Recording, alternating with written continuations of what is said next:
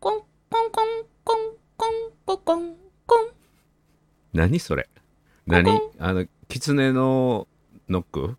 コンコン。はいはい何でしょすすいません。あのこちらタカちゃうん。ん相談室でよろしかったでしょうか、うあここはですね西村隆義比喩例え研究所となっております。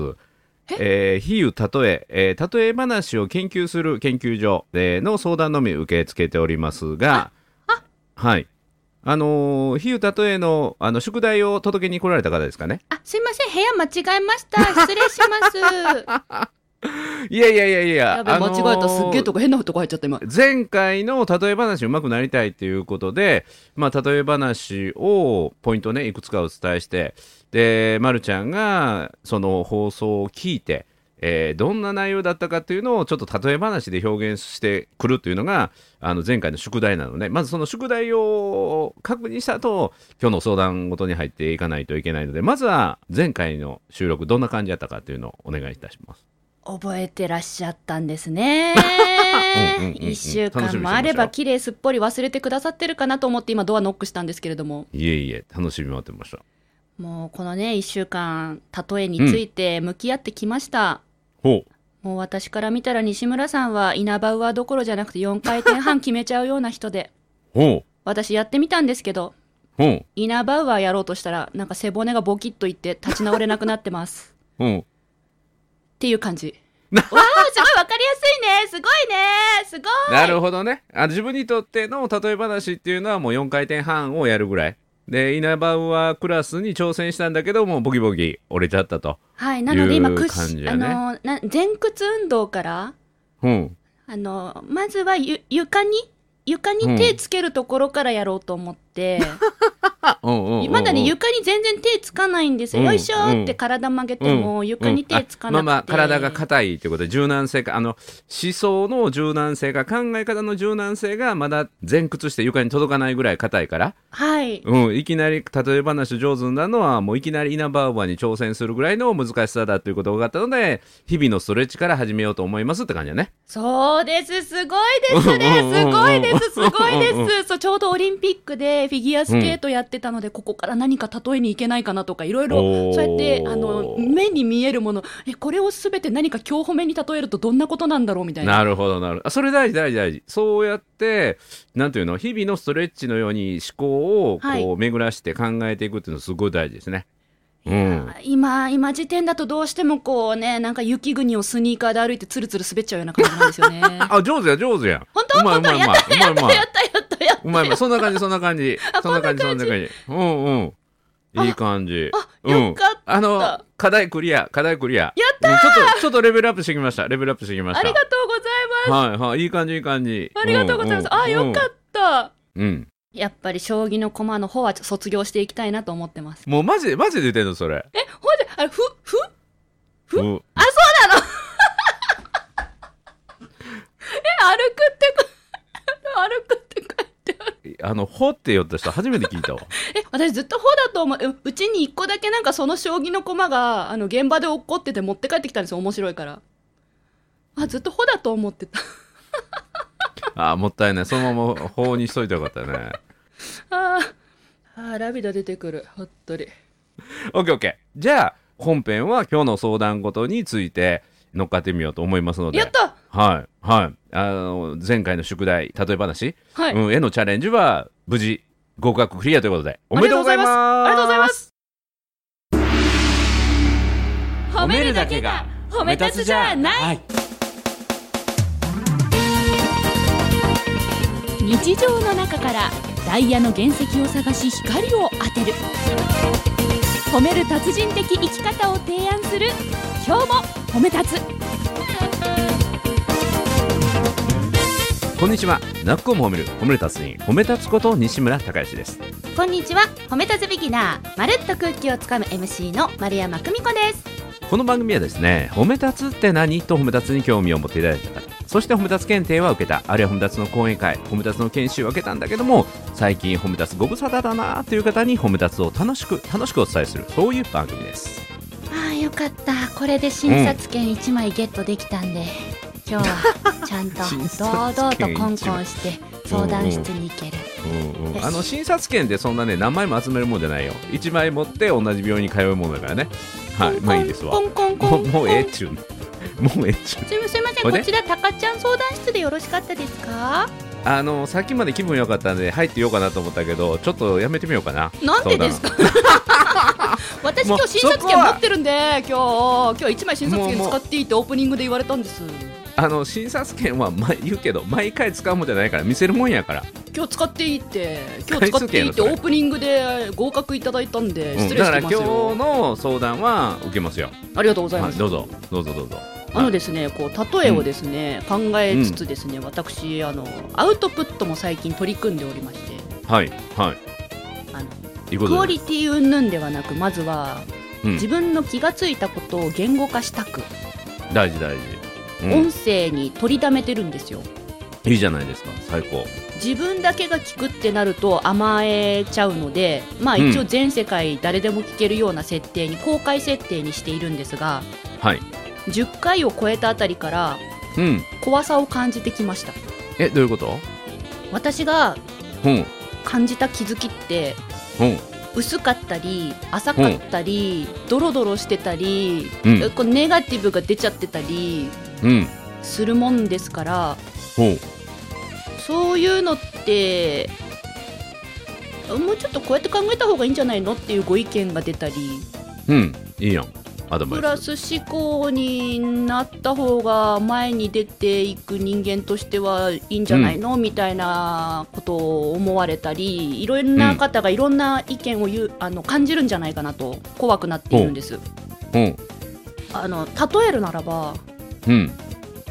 波風の立っていない海に、うん。あえて風をこう吹かせてうん。波を立ててしまっているその波に飲まれたらどうしようと怖くなってるんですよ。ほうこのような状況なんですが私はどうすればいいでしょうか？またざっくりとした質問やね。いや今ねなんかこうざっくりと頭の片隅で例えたらどうかなってその海のイメージと自分が今日お伝えしたい悩み事をミックスしてうん。両方に脳みそ使ったもんですから自分なんかうん。難しいですね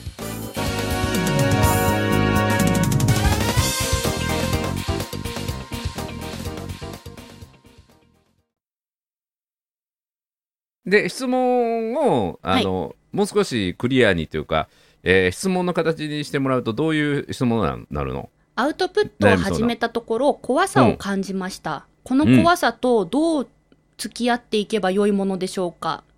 うん。自分ではどう思ってます？まず。怖怖さ？うん。ですか？うん。うーん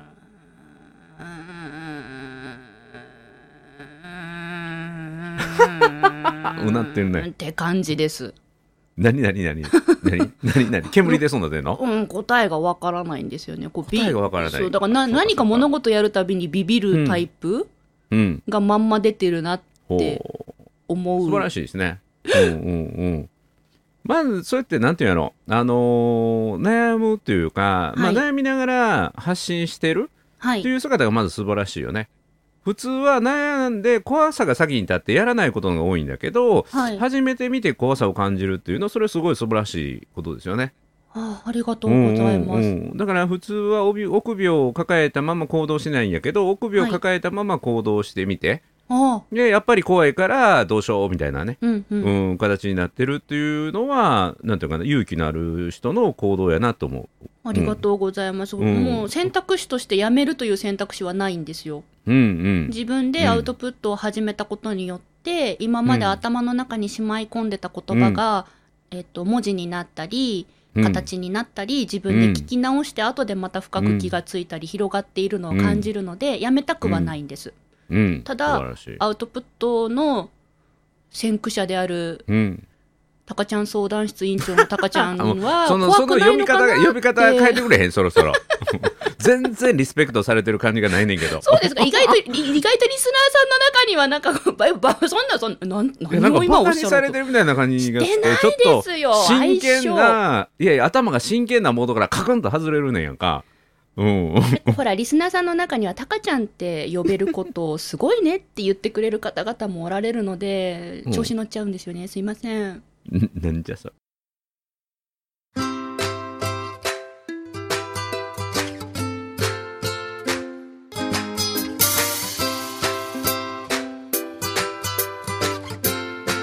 今日も褒め立つ。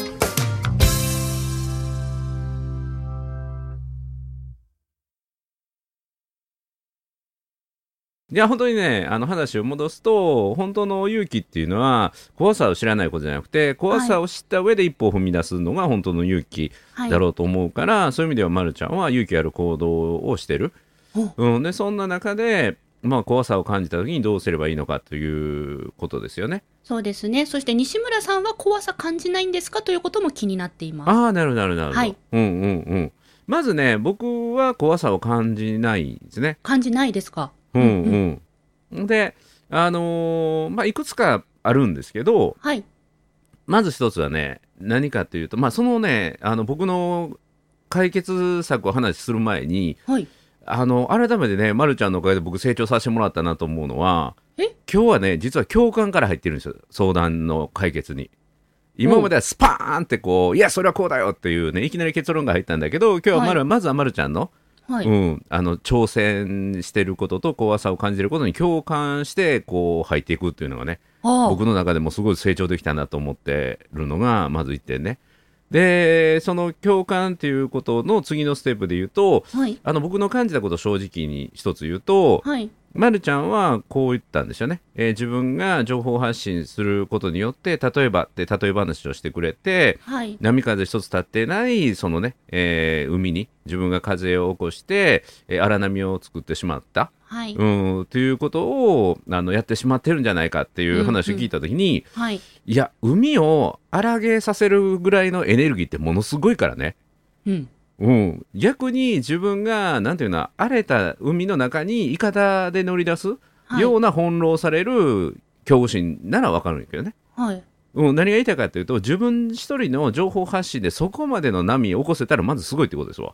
あ、逆に。うんうんうん。そんだけのセンセーショナルなことができたらまずはそれはそれですごいこと。はい。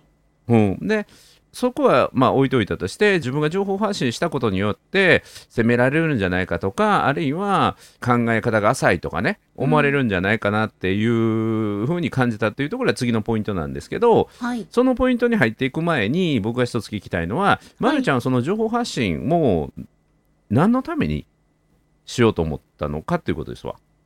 自分の頭の中で思ってることをうん。一回形に残しておきたかったです。自分が忘れないために、自分のためにやろうと思いました。なるほど。なるほど。そこがね、やっぱりね、一番一つのポイントはい。がそこですわ。で、何かというと、あの、僕が恐怖心を感じないっていうポイントは何かというと、自分にとっての情報発信は自分のためじゃないんですよ。うんうん。あの、誰かのためなんですね。はい。でその誰かが救われるじゃないけれども誰かの役に立つ話を、えー自分はしたい、うん、だから一人でもいいから自分のそのアウトプットうんを聞くことによって、耳にすることによってか目にすることによってあそうかってこう勇気をもらえたり元気をもらえた人が一人でもいるならば何百人に非難されても一人を救えるならば僕は価値があると思ってそのはい。たった一人、たった一人のために伝えるイメージなので、うんうん。であともう一つ僕が大事にしていることはこれは前も言ったかもしれないけども大義名分、はい。誰もが否定できないような大義名分のメッセージをやっぱり僕は発信し続けてるから誰もが尊敬し合える世界にするであったりとか、まあ、これは最近表にでは大っぴらには言ってないけども自殺者うつになる人をなくすための情報発信だ全てはそのための活動だっていう自分の中の軸があるからはい。一人でもそういう人が救われるならば、うん、どれだけ非難されても自分は前に進もうという気持ちがあるから傷つかないのかな？うんうん。だから、まるちゃんも、その自分の情報発信がシャベリーズ、話すことがなかなか臆病で、はい。緊張しいで、という人を救いたい。あるいは、自分のこのアウトプットで、発信で救える人がいるんだっていう確信を持っとけば、傷つくこととか、非難されることが怖くなくなるんじゃないかなと思うんやけどその辺はどうですか？うん、誰かに向けて発信するときには、うん。正直今やっているアウトプットだとまだまだ、あの、届けられるレレベル感じゃないなっていう自覚があるんですよ。本っていうのは？もうちょっと誰かに届けるために、情報を事前に整理したり、伝え方の順番を考えたり、うん。あと言葉尻の強度とかも考えたりして、ある程度こう形を作って、えー聞く人が、なんて言うんだろうな、傷つかないように整えて、誰かに伝えるなら発信したいんですね。うん。4個目。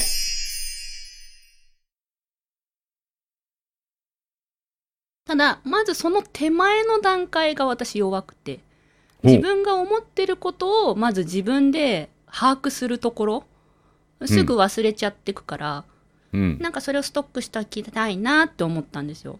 うんだからうん西村さんが今言ってくれたことはすごく私が目指してるところのお話だなと思いました。そういうふうになりたい。私も誰かにこう届けられるように発信うんしていきたい。それは、ううんん、あとなんかん3ステップぐらい先のイメージを持ってます。今まだ自分の思ってることを声に形にし始めたばっかりみたいなとこで、うん。で怖さを感じたんですようね。ん。ただ、ね。あのー最初に言ってくれた西村さんが共感っていう言葉で言ってくれたところが一番自分にしっくりはまりました。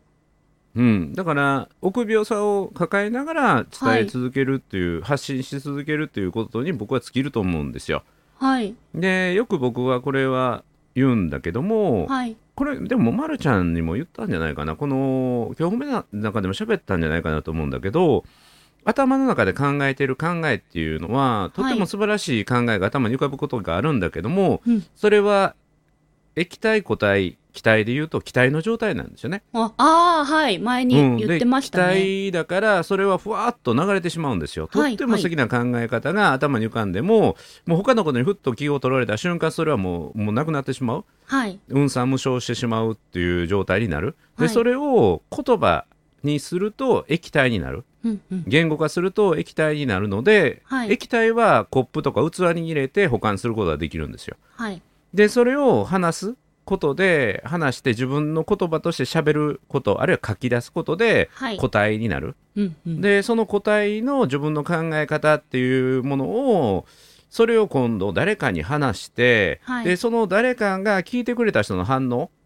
を見ることでちょっとそれ話長いねとか分かりにくいねってい。ろんなフィードバックをもらうとそれが結晶化されてくる。で結晶化されて磨かれたものが自分の信念に昇華していく。だから、ま、るちゃんがやっているステップは正しくて、うん、自分の思っていることを忘れてしまうからそれを言葉としてアウトプットして残していくストックしていくっていうのはすごくいいことで、うん液体のとこだからろ。はい。うん、液体だし答えになってるんですよ。で今度答えが今度はフィードバックを受けて削られていくのが怖いんじゃなくて、それを楽しみにすればいいんですよ。うん、自分先ほどあのまるちゃん自分で言ったようにそれが相手がどう受け止めるのかわからない。これはね、伝えてみないとわからないことだから積極的に伝えていくしかないんですよ。そうですでね。うん。うん。で自分の言葉が時に誰かを傷つけたとしてもそれはもう仕方ない。自分の未熟さでもう本当に申し訳ないなと思うんだけどはい。それをやっていかないと磨かれていかない。だから磨かれていった先に救える人がいるんだけど、その途中で誰かを傷つけてしまったらもう誰をも傷つけることがなく生きていくことっていうのはできないからね、うんうん。うん、だからもう未来自分のアウトプットで喜んでくれるっていうかな、うん、価値があると思ってくれる人のために今自分や周りが傷ついていくこともそれも必要かもしれない。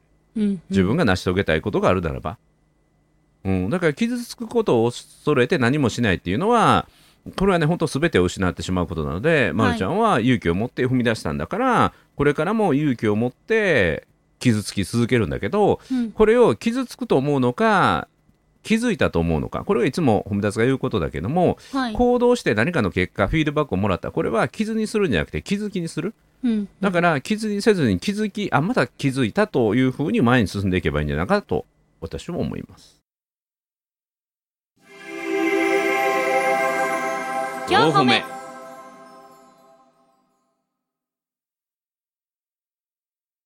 ありがとうございます。今ですね、大海原に出ることを私イメージして、最初海って例えてたことに気がつきまして、うんうんあの、家庭用プールからやってみようかなと思いました。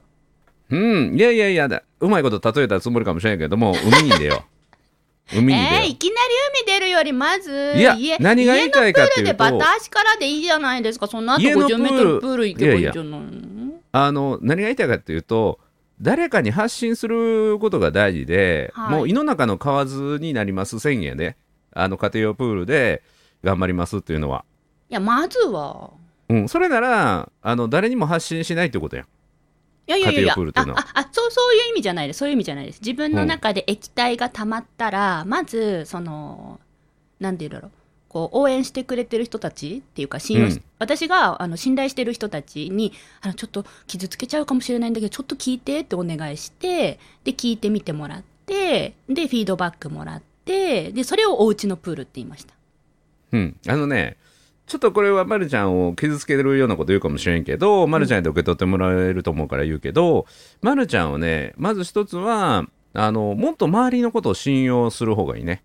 お？で、自分の完璧を求めなくて、自分の不完全をもっと出していって、で、周りの人と共に高め合う。うんということをした方がいいと思う。だから、もっと状態が良くなって、完璧に近い状態になってから、それを誰かに話す。うん、自分のまだ未熟な状態では、なんていうの、うまく伝わらなかったり、誤解されることもあるということなんだけど、あの、僕からすると、なんていうの、あの、思いよりも、自分の思いの厚さよりも、自分が周りからどう見られるかの方が気になってる段階じゃないかなと思ってしまう。だから未熟でも誰かを傷つけてもこの思いだけは絶対伝えたいっていうまず思いがあればなんていうやろうまい下手を超えるんよね。情熱は。情熱とか思いは、うん、だからうまい下手を教える人かもしれないけどももっと根っこの情熱の部分をあの表現していくともっと周りの力集まると思う。必要な力が集まると思う。うまくやれる人はなんぼでもいるし今度それをアドバイスしてくれる人があるからこのままやったらまるちゃんにアドバイスしてくれる人どんどん減るよ。うん。なぜならまるちゃんは傷つく人やから。うん、うん。その傷を超えて成し遂げたいことがある人だったらなんぼでもアドバイスくれるんだけどまるちゃんは自分が成し遂げたいことよりも自分が周りからどう見られるかの方がまだ大事な人やなって思う人が現れるともったいない、うんなるほどうん、言葉がなくなっちゃいました。ズバリすぎて。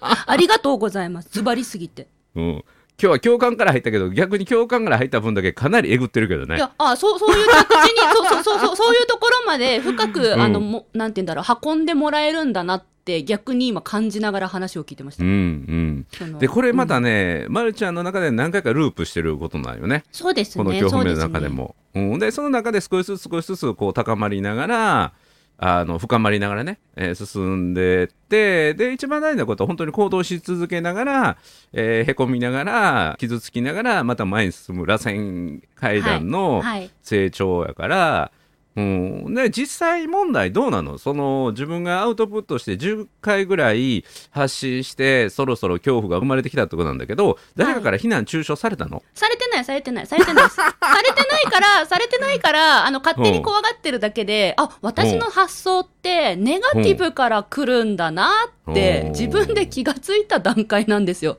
もう本当に全然、逆に、なんだろう、さっき西村さんが冒頭で、そんな波うん。立てられることがまずすごいそうそう。よっておっしゃったじゃないですか。あうん。いや、本当その通りと思って、私まださざ波すら立ってないんで、もうほん、なぎうんうんう、んなぎ。うん。な状態なんですけど、いや、新しいこと始めると、うん。まあ、ビビったり、うん。あの、その臆病になるんだな、ネガティブな発想から始まるんだなって思ってて、で、最初に西村さんがもう答えをくれたんですよ。いや、それでもうやるんだから偉いじゃんって。うんそうそう、うん。うん。それでもうなんか自分の中で、一個あの今日タカちゃん相談室からプレゼントもらったんですよね。実はうん。冒頭で。そしたらすごいとこまで進んでくださったから逆にラッキーパンチでした。私には、うん。四歩目。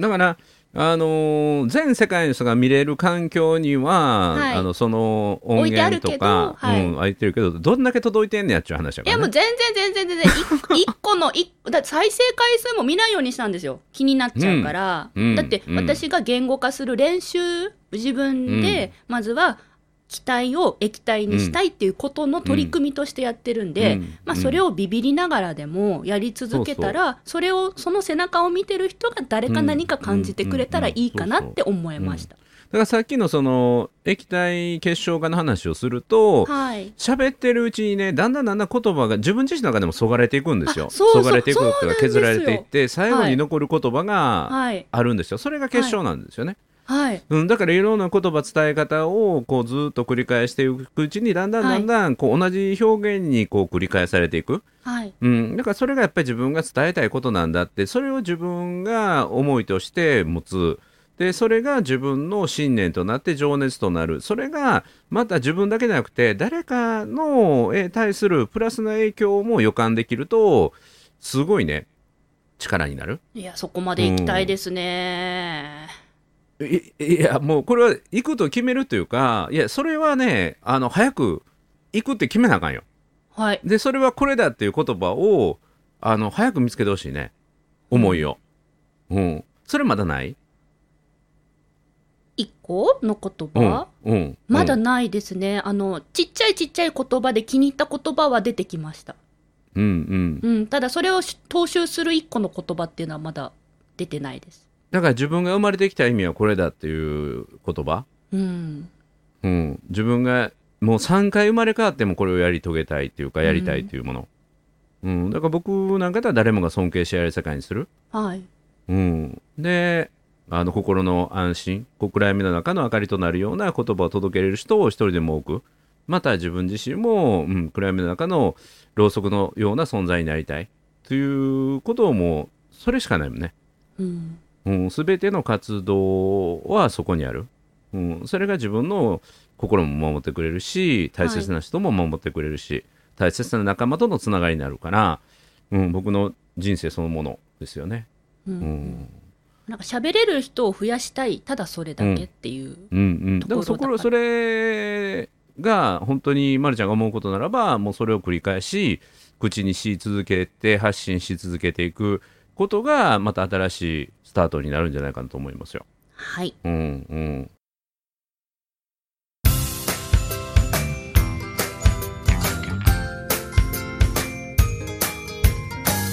褒めるだけが褒め立つじゃない今日も褒め立つ。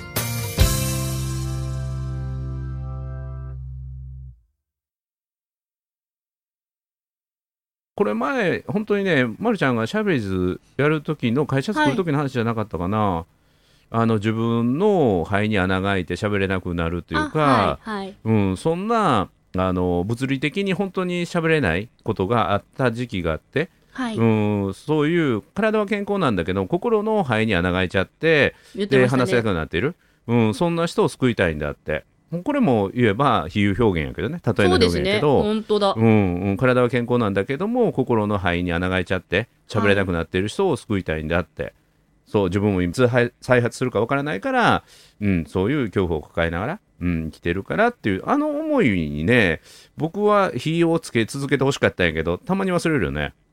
やっぱりあの西村さんからいただいた例えがうわすごいそれぴったりって思っても自分から出たものじゃないからなんか借り物みたいな感じになるなと思って自分なりの答え探してたらブレてくっていうねこの毎回のパターンですね。これもまたねヒントですよ。えあの他の人のアイデアでも自分のものにしていくんですよいいなと思ったら。全く著作権のあるものはダメだけど、はいあの言葉あの例えは僕はまるちゃんにプレゼントしたものやからもうまるちゃんのもんなんですよ。うん。でそういう他の人から自分にプレゼントされたものをどんどんどんどん自分のなんていうかな思い、えー情熱を強めるために僕は集めるんですよ。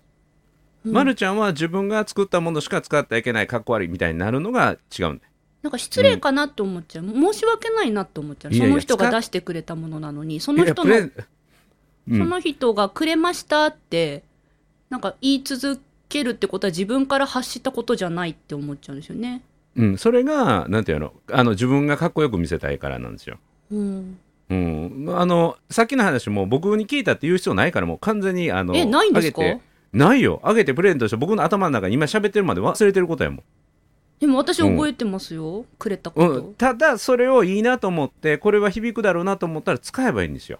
うん、使えばいいんですよそれは自分がその思いを伝えたいから、うん、自分が考えたもんじゃなくて、まあ、これやと思っても思うものに出会えばそれを僕がプレゼントしたものどんどん使ってって、うん、だから西村が強いんですよ。孝義とかは書かずにってことですね。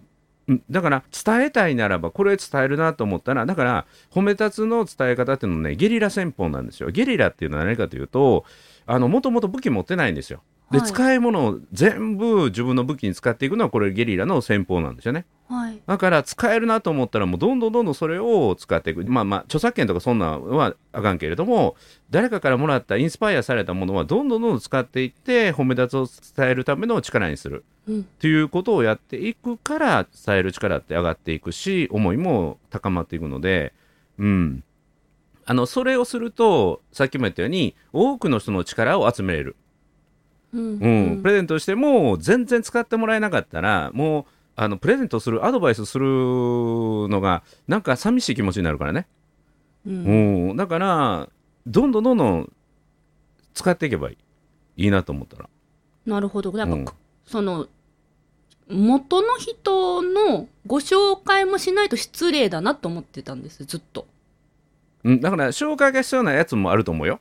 はい。うん、本の中の引用とかっていうのは必要だったりするけども、個人的にこうアドバイスもらったやつはもうどんどんどんどんそれを消化していったらいいと思う。でもともとの完全オリジナルってないからどっかから誰かが影響を受けたものがアイデアになってくるからあの自分の自前ばっかりで自前のアイデアばっかり考えると思うと忘れるし尽きるし、うん、だからどんどんどんどんいろんな人の力アイデアを借りればいいと、うん、借りるっていう発想なんですね。うんうん、使わせてもらう？だからそれ使わせてもらっていいですか？って聞けばいい。うん。まあまあ何が言いたいかというと僕のプレゼントしたやつはもう僕に断らなくてどんどんどんどん使ってていいんですありがとうございます。その代わり忘れんといてや。はい。この前も言ったよねっていうのが一番寂しいことで。いや、いやいつも教えてもらったんですけど教えてもらったんでですけど、私のアイデアじゃないんで抜けていくんですというのが、そう、うん、それが嫌で、期待を液体にしたいって思って、いやだから忘れないためにアウトプットすればいいんですよ。はい。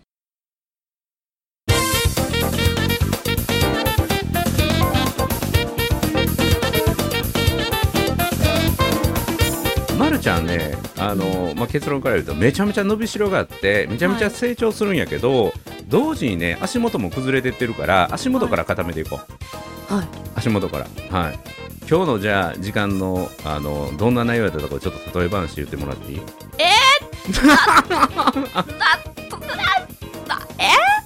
ん。と、うん。えー、だから、これがこうなって、ああなっ、え？何？まず、じゃあ、筋、ストレッチをするために、お風呂に入って体を温めるようにします。わかんない。全然わかんない。